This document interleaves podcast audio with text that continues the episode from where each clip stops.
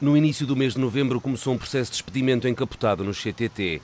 A Divisão de Recursos Humanos entregou cartas a 87 trabalhadores a convocá-los para uma entrevista sobre o seu futuro.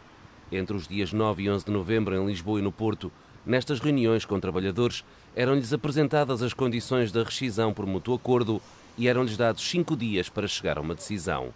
Pedro Lourenço trabalha há 26 anos no CTT, é membro da Comissão de Trabalhadores e foi uma das pessoas visadas no processo.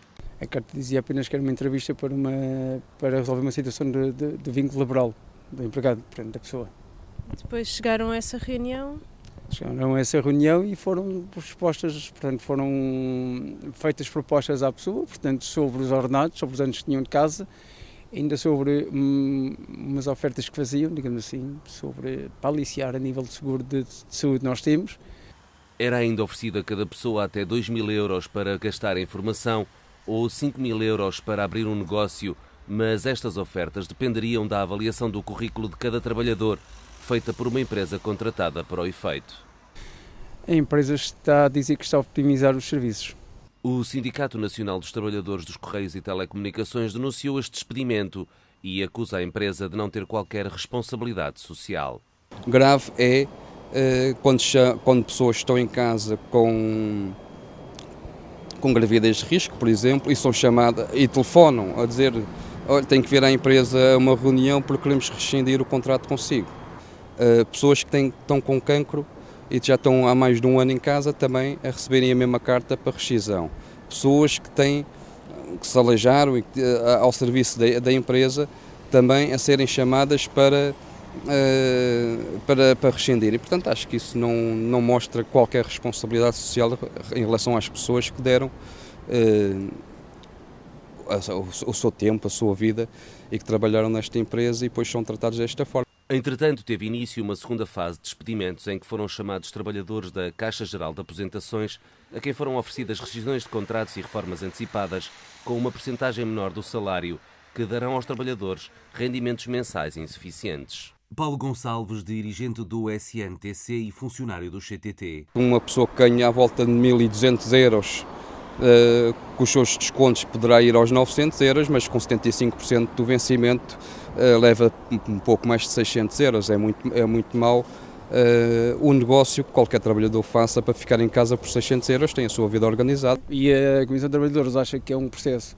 que não se justifica, uma vez que há pessoas a entrarem para a empresa, há postos de trabalho por preencher e se calhar uma boa formação das pessoas, dessas pessoas a quem estão a enviar as cartas seria um bom recurso humano, boa gestão de recursos humanos. Também o sindicato recomenda que os trabalhadores não assinem a oferta da empresa. Uma coisa que a gente sempre alertou foi não assinar nada, ouvir propostas, porque uma proposta é sempre uma proposta, a gente é, somos livres ou não de, de aceitar aquilo que a, que a empresa apresenta. Parece claro que o processo de degradação das condições de trabalho no CTT se iniciou com a privatização da empresa. Houve uma fase inicial da preparação da privatização que levou a encerramento de centenas de lojas de, de Correios, uh, isto na preparação que era a, a, privatização, era o objetivo. Foi, foi consumado no dia 5 de dezembro de 2014. Uh, e trouxe todos os malefícios que têm as empresas uh, privadas. Uh, um pior serviço para, para, os clientes, redução do número de postos de trabalho, uh, pior condições para, para, os trabalhadores em termos de negociação coletiva. notamos uma degradação razoável de serviços nos trabalhos, na, na, na, no concerto na empresa, na distribuição, nos atendimentos. É a degradação que nós sentimos, sentimos, é a falta de pessoal, a falta de, de postos de trabalho por preencher. Quando em 2013 Pires de Lima, então Ministro da Economia, decidiu avançar para a privatização, afirmou não posso assegurar que não haja despedimentos, porque a empresa vai passar para a esfera privada. Mas apesar disso, não via drama nenhum na privatização do CTT esta era, considerava o CDS-PP, apenas uma questão ideológica. De notar que os CTT rondam uns 60 milhões de lucros. No ano passado distribuíram 9 milhões em prémios aos acionistas, mas gastam pouco mais de um milhão de euros em salários. Paulo Gonçalves relaciona os despedimentos com as garantias de lucros dadas pela empresa. Que a empresa este ano, é quase impossível obter os lucros que estava a pensar de 70 milhões de euros, até porque a empresa aumentou a remuneração acionista em um cêntimo, Ora, hum, com 58 milhões feitos nos nove primeiros, nos nove primeiros meses, chegar aos 70 milhões vai ser, vai ser complicado. Portanto, vai ter que arranjar dinheiro para fazer face aos compromissos com, com os acionistas. No setor das comunicações, os CTT não são um caso isolado.